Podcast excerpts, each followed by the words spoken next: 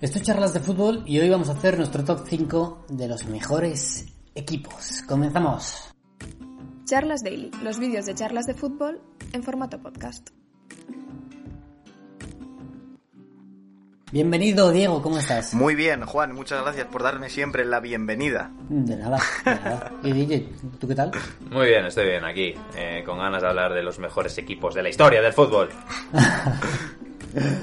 Eh, así me gusta, tío, que estéis animados y que estéis motivados para hacer este pedazo de vídeo. Antes de que empecemos, activa la campanita, suscríbete y dale like a este vídeo. Un like así de grande. ¿Cómo, chicos? Pues muy Así grande, grande. concretamente como la... no, eso es para que me se meta un pi. Tampoco te pongas así. No, perdón, perdón. Diego, empezamos con tu top. Pues sí, y fíjate que he colocado en la esquina donde suele haber un dedo de los Knicks el libro casualmente escrito por nosotros tres, eh, donde se habla de muchos personajes que van a estar dentro de mi top. Así que si la gente quiere saber más sobre estos personajes, pues puede adquirir el libro en el link de la descripción y conocerlos mejor. Top número 5.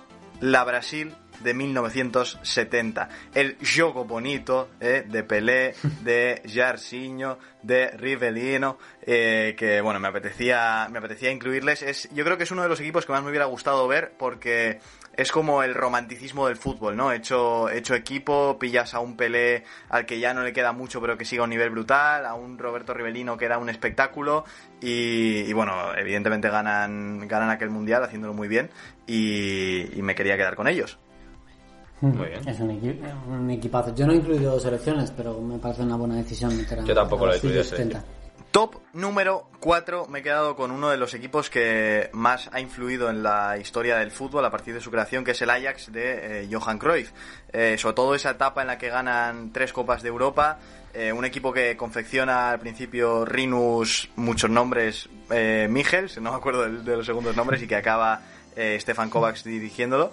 Y bueno, eh, es un club que, que, como os decía antes, le quiero meter aquí, aparte de porque jugaba muy bien, porque ha influido en el posterior Barça de Cruyff, que podría estar aquí perfectamente, y en otro equipo que ya os digo que está en mi top, que es el Barça de Guardiola. O sea que además de que jugaba muy bien y que tenían jugadorazos, me lo quedo por la influencia que ha tenido en la posteridad del fútbol, amigos. Sí, Muy bien. eh, De hecho, en nuestro libro tenemos un capítulo dedicado Eso es. a Rinus Michels. Eso es, eso es. Correcto. Muy entretenido, por cierto, lo recomiendo a todo el mundo que lo lea. Top número 3. Me voy a quedar. Aquí ya me empieza a costar un poco más.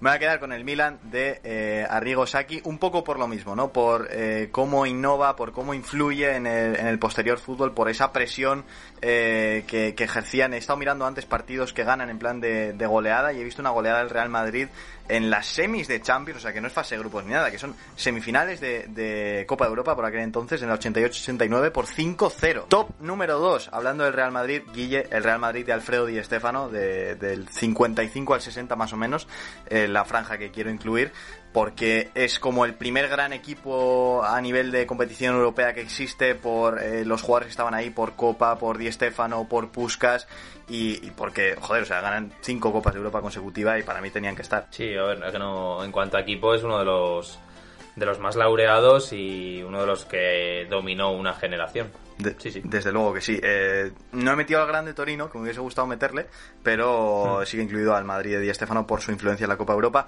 Y en el puesto número uno, el mejor equipo que yo he visto, el único que he visto en, en- en vivo de esta lista, que es el Barça de, de Pep Guardiola. Eh, sí que es verdad que, que quizás si hubiese jugado un partido contra alguno de los anteriores, pues igual no lo hubiese ganado sobrado.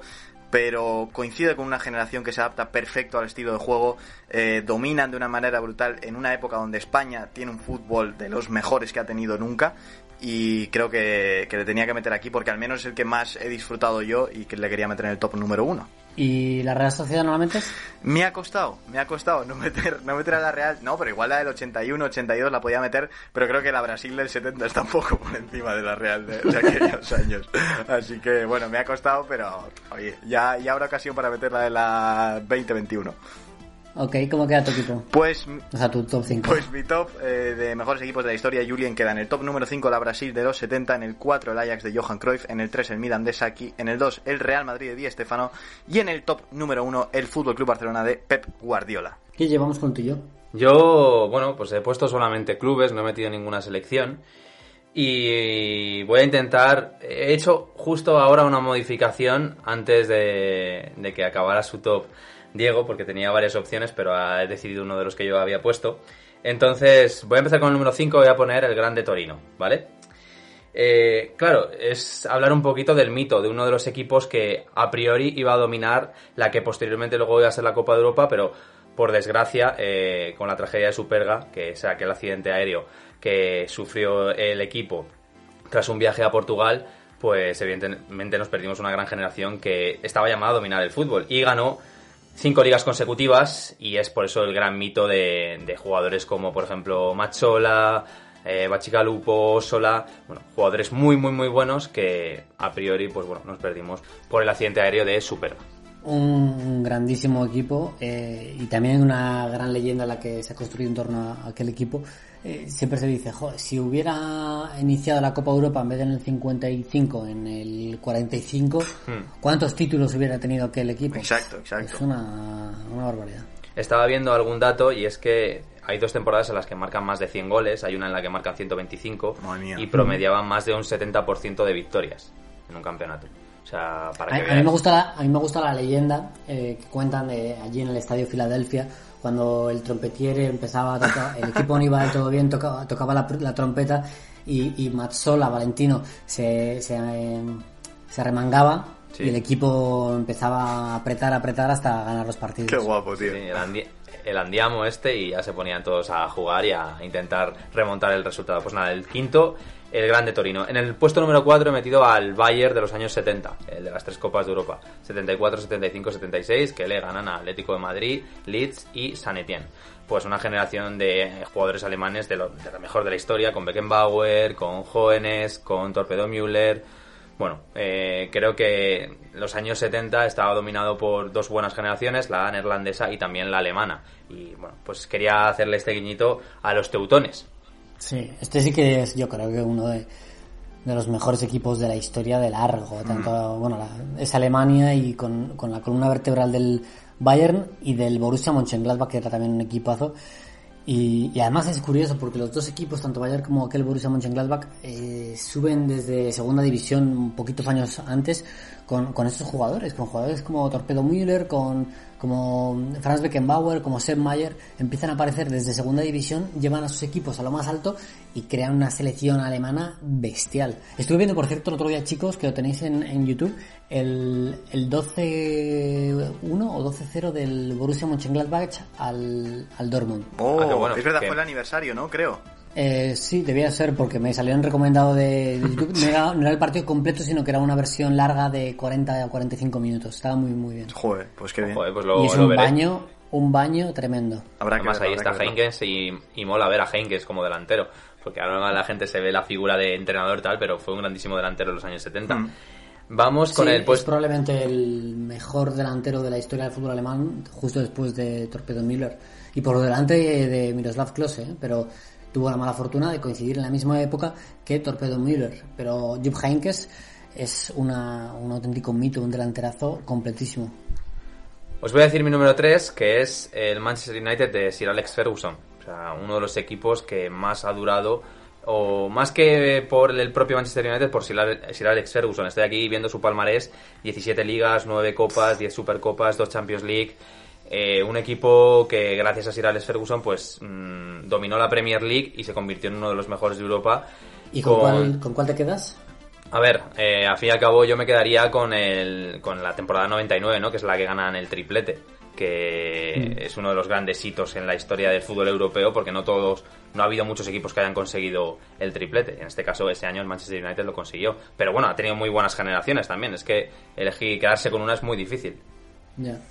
Sí, mm, a mí me gusta más el, que a es un equipazo, ¿eh? el, del, el del 99, porque es completo en todas las líneas.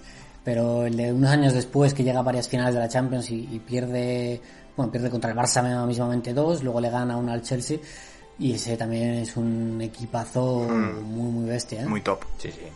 Muy, muy top. Y en el puesto número dos, eh, recogiendo un poco la frase que había dicho Diego, eh, coger un equipo que había revolucionado el fútbol en los años 80, que era el Milan de Saki. Eh, la regularidad que tuvo, sobre todo en competiciones europeas, porque en ligas tampoco consiguió muchas. Eh, si no recuerdo mal, solamente consiguió una liga, un escudeto a Rigosaki, pero consiguió dos Copas de Europa consecutivas, 89-90, y lo habíamos visto, eh, bueno, había hablado del Alberto López Frao y Sergio Vilariño, que era muy difícil meterle mano a este equipo porque era un equipo que estaba muy bien mentalizado, eh, tácticamente perfecto y que, bueno, también reyendo un poco del mito de que era defensivo, que también era muy ofensivo y con grandísimos jugadores como Van Basten, Gullit, eh, Maldini, Baresi, bueno, es que es una generación dorada del fútbol italiano. Y ya por último, me quedo con el Barça de Pep Guardiola. Para mí es la mayor excelencia de juego que he llegado a ver en mi vida y con uno de los mejores jugadores que voy a ver en mi vida seguramente que sea Leo Messi. Entonces, creo que es algo muy obvio y redundante decir que para mí es uno de los mejores de la historia. Hmm, sí, estamos de acuerdo. ¿Cómo queda el top 5? En el puesto número 5 el Grande Torino, en el puesto número 4 el Bayern de los años 70, en el puesto número 3 el United de Ferguson, en el puesto número 2 el Milan de Saki y en el puesto número 1 el Barça de Pep Guardiola. Perfecto. Muy bien. Voy con mi top 5. En el puesto número 5, aquí hay un matiz, ¿eh? Eh, es seleccionado el Real Madrid de Mourinho. Porque Mourinho llega a un club que lleva muchos años sin pasar de los octavos de final de la Champions, que ha perdido esa mentalidad, ese gen competitivo y ganador que ha caracterizado siempre al Real Madrid. Y el equipo, y además se está enfrentando al mejor equipo de la historia, que es el Barcelona, por aquel entonces. En su primer eh, clásico le mete un 5-0 y, es un equipo que dice, vale, pues tengo que empezar a reconstruirlo desde cero y darle una identidad. Y lo, lo acaba consiguiendo y aquel equipo, eh, sobre todo dos temporadas después, contragolpea de una manera que, es alucinante. Y creo que alcanza su máxima expresión eh, ya sin Mourinho, y, pero sí con Ancelotti. El año que gana la décima es un equipo que daba gusto verlo. Y daba gusto verlo contra golpe. Totalmente de acuerdo. O sea, también es uno de mis equipos favoritos y sobre todo lo que decías del contexto de tener que enfrentarte al mejor equipo de la historia y aún así ganarle finales, eh, ganarle una liga haciendo un récord. O sea, que me parece un mérito tremendo y me parece muy bien que lo incluyas, ¿eh? Eh, puesto número 4, el Inter del Niño Herrera. Aquí esto va por gusto personal, ¿eh? porque aquí sé que hay otros equipos que han sido mejores, probablemente el mismo Bayern de los años 70 haya sido mejor, pero es, es uno de los grandes clubes de los años 60, recordado por esa figura del Catenaccio eh, como un equipo defensivo, pero que también atacaba y atacaba con muchos efectivos, con Jaquinto Faquete incorporándose por el carril izquierdo, con Luis Suárez lanzando a, los jugadores de ataque, Jair eh, por el otro costado, eh, con Mazzola llegando, era un, un, equipo muy muy completo. Peiro, por cierto, que también falleció hace poco y, al que tuve la fortuna de entrevistar hace unos años, también jugaba en aquel equipo. Era una escuadra completísima que además ganó la Copa de Europa y, dominó el fútbol italiano y europeo de los años 60. Mm, nada que añadir, nada que añadir. Puesto número 3, el Milan de Saki, lo hemos incluido los tres y el, eh, el Saki cambia, cambia la historia del fútbol eh, italiano, la historia del Milan y cambia la historia del fútbol mundial en, realidad. Lo cambia todo. O sea, eh, Arrigo Sacchi marca un antes y un después por la forma de jugar de aquel equipo, por la forma de presionar, por la forma de saltar el fuera de juego y por varios jugadores que son leyendas. Eh, en primer lugar, los tres neerlandeses, eh, Rijkaard, Gullit, Van Basten, y luego sacó una vertebral también formada por jugadores italianos que, son eh, estratosféricos como Maldini, Baresi, Costa Curta, eh, Donadoni, eh, Ancelotti, que hablábamos antes también de él, es un equipazo. Mm. Puesto número 2, el Real Madrid de, de Alfredo Di Stefano. Diego eh, Campoy. el Real Madrid de Diego Campoy. No, el Real Madrid de Di Stefano de los años, no, no el que entrenó Di Stefano, sino el de, el de Di Stefano como jugador, años 50-60, cinco Copas de Europa seguidas, las cinco primeras, claro dominador del fútbol europeo en aquellos tiempos y, un equipo de, leyenda con futbolistas eh, como José Santamaría, que también lo entrevistamos hace mucho tiempo, Guille y yo, eh, guardamos también muy buen recuerdo de él, eh, gente como Marquitos, Zárraga y por supuesto el propio Di Stefano o Puskas, que era un, una bestialidad, Paco Gento, que es uno de los extremos más desequilibrantes que ha habido en la historia del fútbol español, un equipo que obviamente tiene que estar aquí y puesto número uno, aquí también volvemos a coincidir, el Barça de Guardiola. No vamos a ver algo igual en cuanto a juego. Yo dudo, dudo bastante que, lo veamos. ¿eh?